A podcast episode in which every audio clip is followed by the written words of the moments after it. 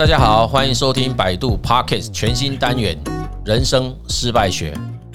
鸡汤太多喝腻了吗？不如就来畅聊失败吧。我是亮正老师，今天又有什么样的故事，让我们从失败学人生？那其实这个失败学这个议题哈，就是我们曾经在某一集的 Podcast 有特别稍微提到一点。那那一集后来我就接到很多的回响哦，呃，我们不太容易从别人的成功经验当中复制啊。如果说我们今天读太多那种成功学，那其实坦白讲，大概就是当成喝喝鸡汤打鸡血了。我们要真正能够从别人成功经验当中。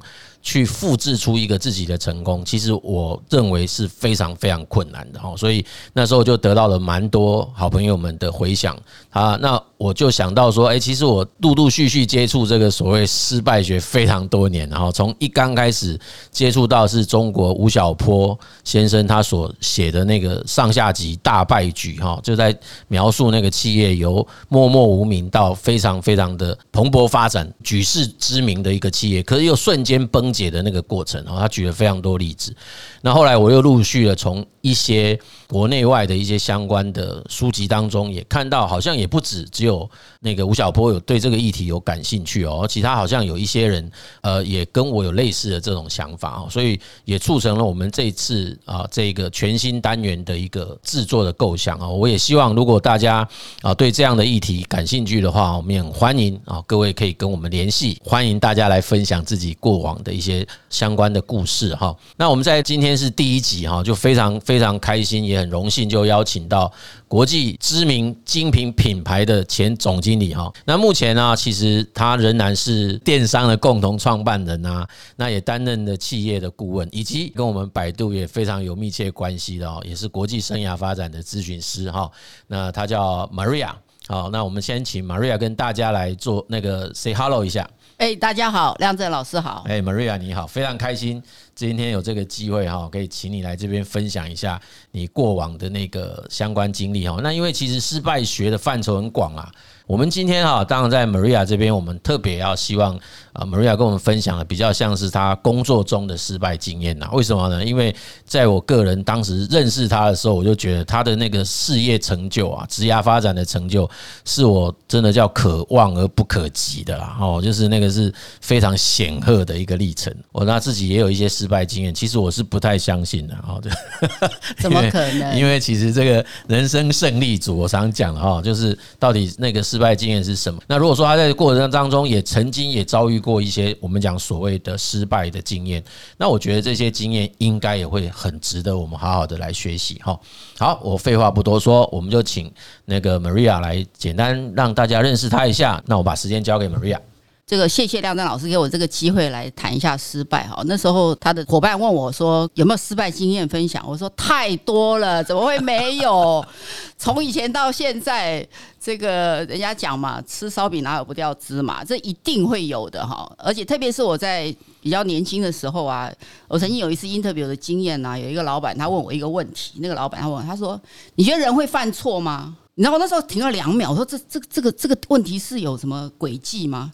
但是我就很直觉，我说当然会啊，people make mistake 嘛，就是说一定会犯错啊，那又不是上帝，而且其实犯错。才能够知道说有什么地方可以做得更好啊！嗯，特别是我我自己，其实因为我很喜欢运动，我就知道说，所有其实所谓这种 pro 级哈专家级，他一定是满身的伤痕。没有受过伤的人，大概就是稳稳过一生呐，也也没有什么关系了哈。所以我是觉得说，有失败有犯错这件事情是很正常，但是重点是，呃，是不是真的能够很勇敢的站起来？那你说是不是能够从失败中学到什么经验？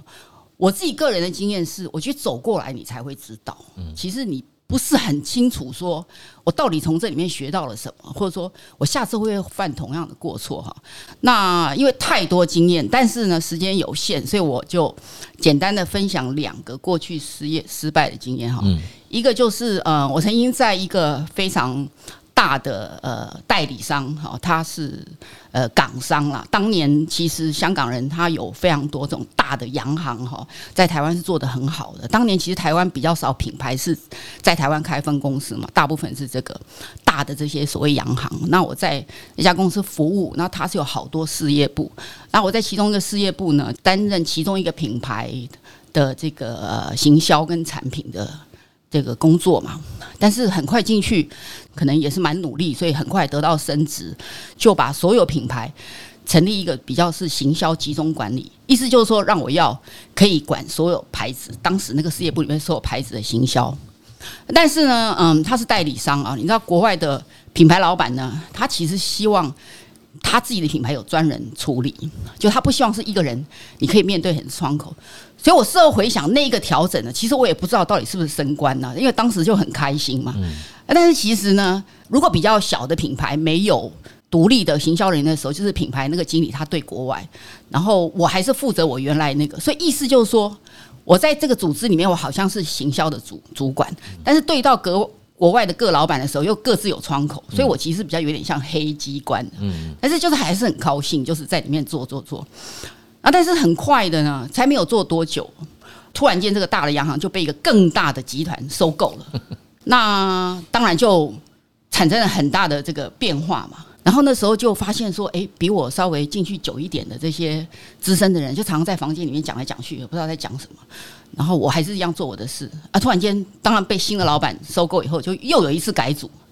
那改组以后，就把原来我们这一些品牌又分了啊，就是把它分比较运动的非运动，然后什么呃这个呃休闲的呃就是休闲，然后再就是呃户外是户外，就是把它分。然后我就负责了其中一块，就是比较休闲。哎，突然间觉得说，好像从了一个 function 的主管，又变成了一个部门主管，哎，也不错。哎，这收购好像也不错哈，我觉得蛮好的。然后就很开心要做啦。结果也是没开心几天，他就跟我突然就上面就跟我讲，老板就更大的老板了，香港大老板就讲说，哦，因为策略的考量，哈，所以呢，就是这个新的老板就把要把整个事业部卖掉。就他们准备不做品牌了，嗯，然后我说哦这样子哦，那我就大概就知道那些比较资深的品牌的老板们在基础在讲什么。原来是不做以后呢，各个国外的品牌他就有他的想法了，有的是要在台湾成立分公司，有的就台湾不做或什么。那非常的幸运，我这个就是人家就决定不做不玩了，就是我负责几个。那我就突然想说说。哦，原来这样一路这样子快快上升上去，搞不好这个前面就已经有什么，但是当时其实没想那么多，就觉得说好像才高兴没两天，就突然间有一件事情发生，然后又发现事情说，哎，又发现柳暗花明一村又不错，然后这时候就真正就是讲说啊，就只到年底了，但是呢，公司希望你这个作为这个主管呢，能够把这一些在台湾暂时不玩玩的品牌库存全部处理掉。所以，当然，他们还给我一个任务，说希望这件事情是最高机密，要保密，所以所有的人员都不能让他知道，所以这些销售人员都能够保持最好的稳定。可以，就有一点呢，有人要砍我，我还要先把他拿刀把他拿好的感觉，就是还先把他刀给他捧好这样子。那当时呢，嗯，我觉得这可能是我的个性嘛，反正我是目标导向，既然接了这个任务就做，那就说你要提。案子你要怎么做这件事情？我那时候也没想到，说我其实我大概是三两个月之内就没工作了。然后我就想说，好吧，先把这件事情完成了。我就找了一个，找找了当时，我现在想一想，对那个男生有点不好意思。其，但是我其实已经忘记他叫什么名字，因为我在升那个部门主管的时候，我找了一个我的一个工作伙伴嘛，帮我一起把这个事业这个新的部门弄起来。我就把他找来，跟他讲了这件事。这个当然是经过主管的同意啊。所以我当时想的办法是说，我给他一包很大的钱，即使我的钱不行的时候，我就给他，因为业务的特性就是一定是爱钱，所以我要先把它稳住。然后我跟他说，如果我们可以把这些产品、这些东西全部把它处理掉，就是库存零库存，好，然后我们用怎么样高的奖金把这件事情，反正我就跟他商量了。我说我去跟老板提，那他当然也很噩耗了，因为他他被刚被我找进来嘛，嗯。但是，嗯，我觉得还算幸运哈，他也算是愿意帮这个忙，然后我们就签了一些保密的协定，所以我就跟老板争取怎么样子把这件事情货把它卖掉。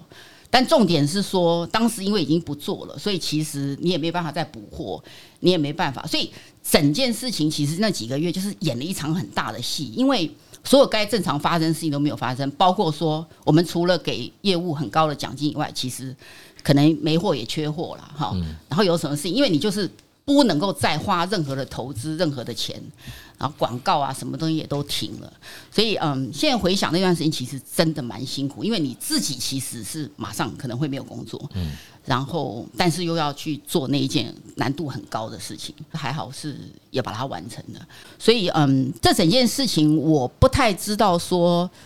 我真的会回想，我有什么呃可以做得更好的，包括说在中间这么多的迹象过程当中，我觉得我好像有一点后知或后觉，不知不觉大家都在那边那种状态之下，我竟然可以自己很很一厢情愿觉得说，哇，我进到这个公司可以得到那么多机会，然后一直改组，我就一直有可以往上，然后最后突然间是这样，好像感觉最后好的菜或好的饭都被已经。交完分走，然后大家都已经安排好后路，结果我就是那一个，我是这是最后全部结束才发现这件事情的哈。对，就是说，其实我比较好奇是那个时候，就是那个一定有一个时间是，就是真的是那个主管找你，那当下你才发现这样，因为你其实只是觉得怪怪嘛，因为一堆人在七七出出的，然后好像很多人好像似乎都有一些。行为上应该就是不太正常嘛，可是你就是并没有觉察到那个是不正常的讯息，这样。我觉得那时候哈，我嗯。因为我进到那个公集团这个那个呃公司里面，我的背景就比较特别哈。然后他们原来那些资深的品牌经理人，大部分是业务出身嘛。因为代理商其实就是做业绩为主。那我觉得是因为国外品牌的要求，找了一个像我这样比较有行销的。那我觉得大家年龄差不多，但是我显然对进那个行业，我就是比较值钱的。嗯，所以我觉得他们常常凑在一起讲一些有的没的，我我我自己觉得好像很正常哈，就是说。我就觉得说，我就是努力工作，嗯，我也不一定要跟他们一挂。对啊，其实就是不同挂的感觉，但是就是在那个更大那个老板告知，那当下你才知道这样。对，然后而且我觉得之前是因为嗯被一个大的集团收购嘛，那我觉得被收购这件事情，大家在那边有的没的讲了，好像也很正常。就不管说啊，可能是在讲说呃新的老板会怎么样啊，那他们位置会怎么样什么。我现在回想当时真的后知后觉啦，但是我觉得后来大一点以后，对这件事情有比较敏感一点。对，可是对啊，因为通常如果是被收购，应该都会有一种预期嘛，因为被收购蛮容易就会消灭啊，就是你的被收购公司有一些。单位或者是人，很可能都是会被消灭。白痴啊，因为我被升职啊。哦，对对对，就是曾经好像有一点危机嘛，因为那时候我是最后一个进来的。是是是。通常最之前会先被砍。对啊对啊对啊。那一波我有躲过啊，我就没有被砍，然后而且被被升，被升升了一个。对对对对。但是你不知道那个升到底是想要你做后面的事情升你还是什么？其实我还是不知道答案呢。对，所以看起来就是升了你以后，然后叫你把那个。部门收掉，哎，看起来听看起来是这样，事后看事后看起来是这样，对对对，事后看起来是这样。所以之后我告诉我自己，就是说，你有太多事情，其实你是无法预测的啦。嗯，所以我唯一从头到尾用的一个方法，就是说，那我就努力做好现在在我眼前做的事情。嗯，但是在一开始就讲说太多失败的经验，那挑了两个，其中一个就是这个，那很显然这件事情的震撼还是大的啊。也就是说，我相信在当下，可能你应该有一个原来预期的一个路径啦，就是原来预期的一个发展，然后这个这件事件产生了一个极大的冲击啊。对啊，总是在一个公司里面就会想好好把它做好，而且那个在我之前的公司，这是有点换到那个产业嘛，希望能够往上做嘛，结果天不从人愿嘛。对，那像这样子的一种被离职的，等于有点就是就是属于一种非自愿性的离开嘛。讲白话一点，就是被 fire 了嘛，就是被 lay off，被 lay off，对，被 lay off。那这件事情在后来你在转换职场上有有遇到一些困难吗？还是说其实也还好？我自己个人的经验是说，因为我觉得在职场上很多公司他都可以能够了解说，如果你离开那个公司是像处于这种情形，而且那个是不小的公司嘛，他大概也会觉得说这不是你个人的因素啊，因为公司的政策嘛。那我当时是讲说。我再也不要让这种事情发生在我身上。结果后来好像不是，其实还是会有发生。对，以后有机会再分享别的。所以你就会觉得说，其实这些东西是没有你没有办法控制的。对，因为这个事情在职涯辅导的过程中不时遇到啦，就是尤其是有你看，好像这两年的疫情，也有非常多的人是属于非自愿性离开职场的。那就算没有疫情的情况，非自愿性离开职场的人一还是所在多有啦。那不少人会有一个共同的疑问是说，我应该用什么样的方式来寻找下一个工作？就是在下一个工作，当下一个工作的公司他提出来，他问说：“哎，你上一次啊怎么离开的？你有什么建议啦？”应该这样讲，就是他既可以维持住自己的价值。当然，你刚刚讲是说啊，很多人会理解啊，这个可能不是你的问题。那可是有些人其实就是没有那个 scope 啊，就是他自己本身就没有到那个程度啊，他就会觉得啊，你是被 lay off 的，你其实一定是有问题。诶，有一些公司就是这样，啊他就没有办法去同理说。呃，虽然我们在辅导当中常常也会讲说，哎，其实现在这种情况，你疫情很多人都会知道很多事情，并这是叫非战之罪啊，并不是我自己程度不好啊，素质不好或者能力不佳，就是公司经营上有问题我才离开。那还是不免有一些企业会认为说，那为什么离开的不是别人，而是你，有没有？对，因为当时当时因为还有其他的人是留着的啊，对啊，所以所以其实呃，我刚这样讲，当然是觉得说好像很轻松啊。那个亮正老师果然是这个功力深厚，一一一语就识破我这个刚刚的说辞，其实有破绽哈。因为我后来其实自己做主管啊，你也不免有时候会想到，或者是说其他人就会说，对对对，这个不是你能控制。可是为什么你会被挑中是那个要离开的那个人？对啊，对不对？对啊，对啊。所以我是觉得这个真的是难免啊。那我觉得，嗯，这真的没有办法避免哈。那你说你不诚实面对，那人家会知道，你也不能乱掰嘛。那我只能说，呃，如果真的碰到的话，哈，不管是什么原因，那就还是很认真的做到最后一秒钟。虽然也许很难。或难免叫做心有怨恨哈，为什么是我？但是尽量不要，因为为什么？当你在找新的工作，你需要有人给你呃说 reference check，或者说请，那我觉得我离开的时候，这一些旁边的资深主管都非常愿意给我非常好的推荐。嗯嗯，那所以这件事情。也许不是百分之百有用，但是至少我觉得它会加分。意思就是说，它可以再一次的说明我个人的因素是很小的。呃，当时是因为什么什么原因，然后但是呃，那 Maria 当时在公司里面是有做哪些事情很优很优秀的。如果你有机会找他的话，你是。捡到宝了哈，或之类什么？那我我觉得我在工作的职场过程当中啊，真的有蛮多的主管是很帮我的。当他被询问到我的时候，都很愿意说，觉得说哇，你找到 Maria 真的是太划算了 之类这种。那有的主管还在打电话给我，我不知道他被问的时候还打电话说，哎，你要请我吃饭哦。如果你找到那工作，我说啊什么？他有人打电话问我你的事情这样子，我说哈，偷偷搞找工作被你知道这样子。所以这我大概能够建议的只有这样，但其他的事情真的我觉得很难，你很难控制别人怎么想。嗯嗯，这个我倒是得到收获了啦。我回馈一下，因为听起来有两个两件事情我们可以做。第一件事情就是转念了，就是第一，你原先还是会，当然突然接到这种讯息，再加上本来可能自己有有个一厢情愿的想法。哦，会在这个组织啊，甚至你看我被 promote 了，我可能还想要有后面的发展，那就突然之间听接到这种晴天霹雳的讯息，那难免会有一些你刚刚提到叫怨恨，可是后来就马上转起来说，OK，那我还是可以做我能做的事，就是把最后任务做到最好。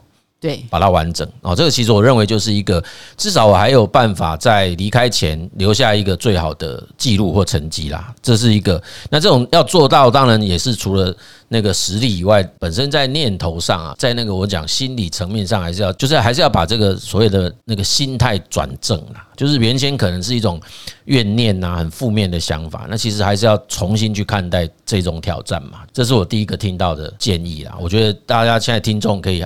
呃，也可以列入一个参考。那第二个当然就有提到一种我们在求职当中的所谓的啊履历考核，就是那种叫 reference check 这件事情。好，那这个事情其实刚听到的可能说哦是一种相对被动，譬如说哎，可能你后来去找工作，有一些人会再去跟以前啊你的公司的主管做 reference check。那可是其实我往前延伸一点，说不定我们也可以呃以后啦。当然如果有。不小心真的又遇到这种情况，诶，说不定我们可以在关系良好的情况底下，就请这个主管直接写推荐给我们啦，诶，就是写一个 re 那个 recommendation later，而不是被动的说我去找，然后等到那一家公司再去问，那这个主管才给一些正面，因为那个其实我们无法控制嘛。对，也就是说，假设我们在离开前，然后我就可以说，那那你方便帮我写一个呃推荐函，或者是怎样，我们就留在手上。哎，说不定那个其实也可以是个不错的东西。对，亮老师这个建议非常好。对，因为我就联想到两两个啦，一个是那个穿着 Prada 的恶魔，有没有？啊，是。对，他后来，因为他当然属于是被动的，因为那个好像是后来那个报社有回去问那个，就是他的前老板嘛，对对对，然后他他其实有给他回答的信里面就是这样讲嘛，就是他就是一个他最失呃用过的最让他失望的人，可是他最后一句话就是，但是如果你不用他，你一定会后悔的，对对对对对，OK，那另外一个另外一个例子，我想到是我们台湾的，看之前施正荣先生的自传，他有提到他当时。呃，他们宏基集团在发展过程当中，曾经也有一度，其实那个品牌跟制造分家那那一阵子，其实遇过一个危机啦。啊，那个时候其实也出现了那个裁员的一个状态嘛。哈，那那个施先当时就把一些不得不要请他离开的员工，他后来就分别单独面谈，然后同时就问他们说，需不需要他亲自写推荐函给他？也就是他们在离开前，施先就写了推荐函，因为就是告诉。那个他接下来要去找工作的企业说，其实这个他离开我们家公司不是他的问题，是我的问题。哦，这个真的是太幸运碰到这样的老板，是经营者的问题，是因为他当时在经营上边并没有太太仔细的去那个啊规划好，所以导致他们有这样子的一个啊不得不的结果啊。对，所以我我觉得从你第一个分享的经验当中，我们可以延伸出这两个很不错的建议啦，这样。OK，所以呃，刚刚 Maria 讲说他有两个嘛，要准备两个，我们再来听听看。那第二个，第二个经验其实也是很多人在职场上会碰到的哈。那那个是就是我到了，就说后来也是到一个当年是呃非常起飞的一个产业哈，就类似像现在如果大家很夯的，就是说五 G 啊，什么元宇宙啊这种新的，那我当时就到了一个很新的产业。当时进这家公司啊，真的我觉得嗯，能够进去的。都是各业界的精英啊！我我我记得那时候进去的时候，嗯，工作很过瘾，很辛苦，很辛苦，但是很过瘾，因为碰到都是高手，旁边都很很厉害哈。大家那个时候其实是觉得这个是产业充满了机会，那也没想太多，在公司里面会想到什么位置或什么之类，反正就大家很努力工作。但是呢，就是工作到一段时间，嗯，我觉得自己本身负责那个职务啊，嗯，我觉得自己绩效也不错，哈。而且呢，除了自己的绩效之外呢，我还包了其他的工程。什么意思叫包工程？就是说，譬如说，呃，要办什么活动啊，就是公司什么尾牙啊，什么，就大家都已经很忙的时候，然后那个我就还会被老板找到说：“哎，Maria，那个现在人家那个那个不太行哦，你可不可以找一个你跟那个 staff 去帮忙一下？”我心里在想说：“啊，都已经年底要冲业绩了，都已经这样忙不过来，你还叫我去做那个看起来不是 KPI 的事？”但是。无论如何，就还是去接嘛。所以后来就变成说，呃，有一次那个我们在这个组织里面啊，在金字塔的上面的这个某一个位置的有一个老板，他去了更大的地方要走，他要离开，哎，所以就出现了松动，于是开始就。开始这个梯队有松动了，然后就一个一个就空出来了嘛，所以我们上面一层有一个位置就空出来了。那个其实有一点比预期中来来的早了，因为那时候进进去也没有很久，可以后来就有被通知，我有被被可以被征询，就是 candidate，哎对对对，然后就是告诉我说什么时候说要找我谈一下。嗯，那你知道人是这样啊，当时我其实没那个念头，哎，突然间有这事情就念头就升起来了，就说哎呀有机会往上，还有希望。那当然就准备啊，然后进去聊啊，然后也觉得自己过去那一年的绩效非常非常的好哈，也因为这个自己负责那块是占公司也算重要的，所以呃那一年大家拿到的没没蛮好的一个绩效奖金，是我自己其实应该我觉得我的这个呃努力也占了不少的成分，然后当然另外还有其他这个包工程啊，这个相。然后公民行为啊，就很像说学校，就像学生，你除了绩效很好以后，你还会体育，还会什么，还会插哈，还什么？你觉得哎，感觉自己希望蛮大。但是呢，嗯，我知道也有其他的很不错、很优秀的好同事，当然也被征被征询嘛。呃，最后要结果揭晓被通知的时候，那个表情我已经看知道不是我了啊。但是那个老板跟我讲的是什么？他说：“Maria，这个我们综合考量，他当然讲了很多很好听的话了，就说，但是因为我们考虑到呢，你的这个公司的资历呢，资历。比较少，所以就是说我们就是给了另外那位同事哈，然后而且跟我讲了一句话哦，我后来一直听到这件事情，他说，但是 you are the next in the line，好，嗯，然后我听到以后就觉得哈，资历比较少，这是一个到底是好还是不好呢？”因为我我我觉得我自己过去曾经在有美商的经验，我记得印象很深刻，有一个老美跟我讲一件事情，他当时也是有一个位置给我，我当时有一点点觉得不太敢接的。他跟我讲，他说：“如果我找你做，我都不怕你在怕什么。”嗯，好，第一，所以那件事情影响我很大。第二个，就他也大家也在看，我觉得我到那家公司好像资历很短。他说：“我跟你说，如果我们照资历。”来排公司应该待什么位置？哈，我告诉你，那个扫地的阿伯，他应该做总经理。嗯嗯啊，他这个举例比较极端，但是他意思说他在公司最久哈，所以我其实一直都不太相信公司资历这件事情。我觉得我是很年轻的时候受那个老美的影响。嗯嗯，所以当时我其实是有点不服气的。嗯。那现在回想还是一样，等一下可以请亮真老师指导一下，说我我我到底是有没有什么是需要可以做的更好的地方？当然，我就心里不服气嘛，但是我还是就是努力继续工作，但是我就开始找工作了，我就开始想外面的事情。我想说排队哈，对不对？你也不知道到时候会发生什么事情。但我后来要离职的时候，我跟其他主管讲，然后有也对我很好，也觉得很欣赏我的其他的主管就说：“Maria。”你在这边才那么短，他又要 next in the line 这样子，我说又来了 next in the line 这样子，然后我就说啊没关系啦，我说我说刚好那个其实是我就讲讲讲为什么要去那里，怎么样怎么样怎么样，那嗯，我当然就转职了。可是现在目前的状况，后来啦，我觉得那一位同事其实他真的很优秀，他后来也是在公司里面也一直往上很好，但是他后来有有离开了，那我自己就。进入了另外一个很不一样的一个 career path 哈，就是又转行业了。那嗯，我不太知道说，如果我一直在那一家非常有规模的集团待下去以后，我是不是会等到，或者甚至就是说也可以，只是慢一点，但是也可以往上。我不太知道，我就出来了转职。那我当时自己给我自己的。那年轻的时候，我希望说啊，找一家大公司稳定往上，然后可以怎么样怎么样。但是好像感觉比较坎坷哈，就是我的职涯比较坎坷。那刚刚老师介绍的时候是哇，好像讲得很 很很这个很精彩。但其实这是有的时候你就会觉得说，我我我一定要这么坎坷吗？我一定要每几年就要从另外一个产业、另外一个公司重新开始吗？可是我当时后来自己告诉我自己是，我要在职场上找位置，我不要在公司里找位置。好，就是说，所以我不是说在一个公司里面在计划我的位置，我是在职场上，我希望我做的每一段都能够嗯尽心尽力做到最好，经由这样子而让自己在整个职场里面有位置往上，而不是在某一个公司里面。所以我不太知道说我当时离职是不是一个好的决定。那但是我跟那一位竞争者，其实后来我们一直有保持联络，我跟他是现在也是好的朋友。有稍微少数几个人知道的，也都是我每次讲到这一，他就是说，对对对对，你后来还跟他做好朋友，就嘲笑我的感觉。我觉得那是事后啦，自己这件事情就过了。然后之前没有决定我的那位老板呢，在过程中也曾经因为别的工作有在找我回去，因为他也都会有一些职务转变嘛。所以我自己觉得好像能力也。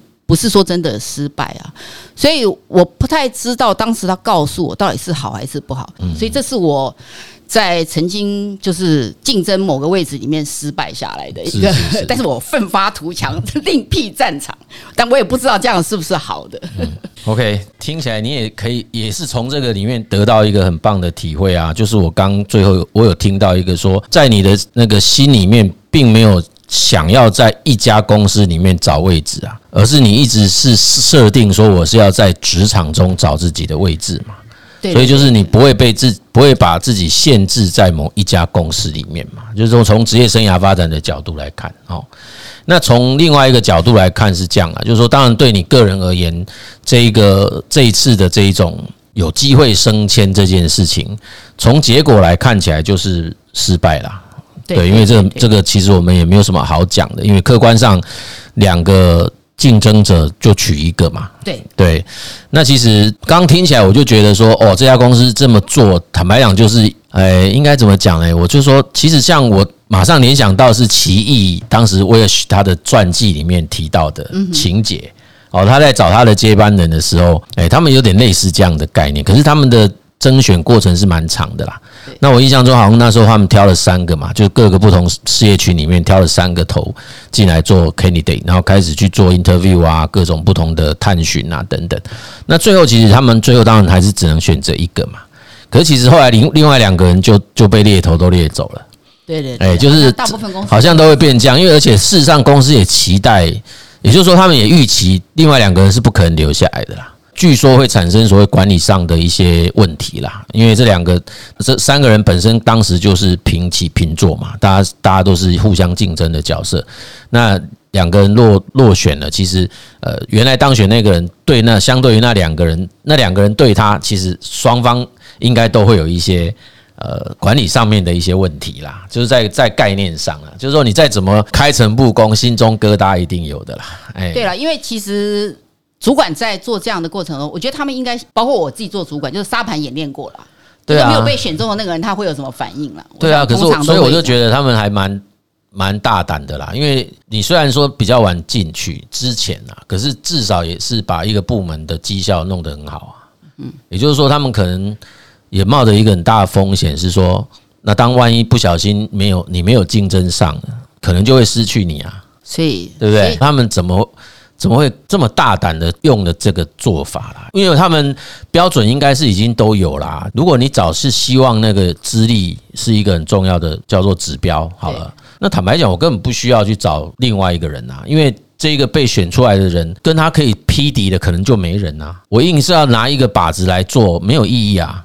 你知道我意思吗？就是我我这样做要干嘛呢？就是我我没有必要让这个人在这种情况底下胜出啦。我我并不觉得这样有什么特别的好好处啦。所以这个东西我不知道说他是不是选择了一个比较简单的方式告诉我。嗯，哦，所以我不太晓得。然后还有说这个要做一些评比这件事，是不是公司一定规定要这样做？嗯，所以我我不知道啦。我只是自己这样在设想这件事。不过就在你回顾这个事件，就是。很明显的，他就是职业生涯又一次中断了，这么讲。对对对。然后这一次又甚至产生的效应是转行了。对对，这是转到别的地方就是转行了，这样。对对对对。不过刚刚你分享的内容，我觉得还有另外一点，我特别要提出来跟各位听众分享的哈，就是有提到一个你之前从老外那边听到的事情，有没有？老外今天希望你做一件事，然后他他他讲两件事嘛。第一个说，哎，如果我要论资排辈的，那那个那个我们清洁的那个阿贝。他应该会是总经理嘛，因为他是公司最资深的嘛。对对对，我们一设立的时候他就来这边啊。这个事情我觉得这是一个很有趣的一个 metaphor，一个比喻啦。对，另外一个我觉得这当然有点夸张，可是我觉得他是要用这个东西来敲响敲响我的脑袋，说对那个凸显那个用年资这件事情的荒谬性这样子。第二个事情我觉得很重要的是说，他说那个我今天请你，我要升迁你去做一件事情啊，那呃，而你自己认为说我可能。啊，不够格，哎，或者我无法胜任。对，那这种其实有一种讲法叫冒牌者症候群嘛，哎，就是自己觉得啊，我好像还不够好。那老外的讲法说，哎，我都不怕用你了，你有什么好怕？对，那这个事情其实我们在辅导的过程还真遇过，你知道吗？就是现在有很多的。案主或者是来访者，他会问这个问题，他会一直不断的在呃询问说，哎，我不太晓得，譬如说已经都录取了，他还在担心说，他万一去上班然后不符合期待怎么办？那我的讲法跟老外讲法很像，哎，我都是这样讲，我说 人家雇主都不担心了，你有什么好担心？对呀，所 以就类似这样。我说其实该担心的是录用你的公司啊，不是你自己要担心自己啦，因为人家录用你其实是要付付出某种风险的。对，那当然啦，有的人会说，我也有风险啊，因为我万一没办法胜任，我可能做很短时间我就要离开啊，我的履历会不好看。那我还是觉得说，就是像你讲的，老外是会觉得，我今天会之所以任用你，某种程度我其实是经过了比较完整的评估啦。对，因为对公司来讲，我用一个人，然后我把他升到一个位置，或者是我用一个人，一定会有一种成本的支出嘛。所以那其实是一个非常具体的一个花费。所以对他来讲，他不可能说我今天随随便便就找一个人来做一件事嘛，对对，对不对？所以其实他的评估来讲，相对来说会稍微是有所本啊。哎，那自己本身去认识说，哎，我自己是不是到底可不可以？那因为你还没做，你也不知道，所以比较多是来自于一种揣测跟想象啊。对对，所以我就会用这种方式说，事实上我们还是鼓励，当企业已经都发 offer letter 给你了，那当然你应该要勇敢，对，就是要鼓起勇气去接受它，去尝试。从头到尾都不想要做。对对对对对，所以所以其实我们从 Maria 分享这两个失败的故事，事实上都可以学到很棒的参考价值。如果大家没有听清楚的，就请你再听一遍哦，因为这是一个非常棒的一个分享的内容。OK。好啊，那我们今天节目就到这边。对，因为谢长非常谢谢我们 Maria 的一个无私分享。那我觉得他应该还有很多可以分享的啦。因为你看，我们刚刚才讲，你看台港美欧才讲了港而已吧，美 还没有，还有其他都还没讲到啊。好了，我们就看看会不会有机会再请我们 Maria 来分享啊其他的经验哈。好，那我在这边可能就要跟大家做个总结哦。失败并不可耻，理想需要坚持。世界教你成功，百度陪你失败。谢谢您的收听，人生失败学，失败学人生。我们下一集见。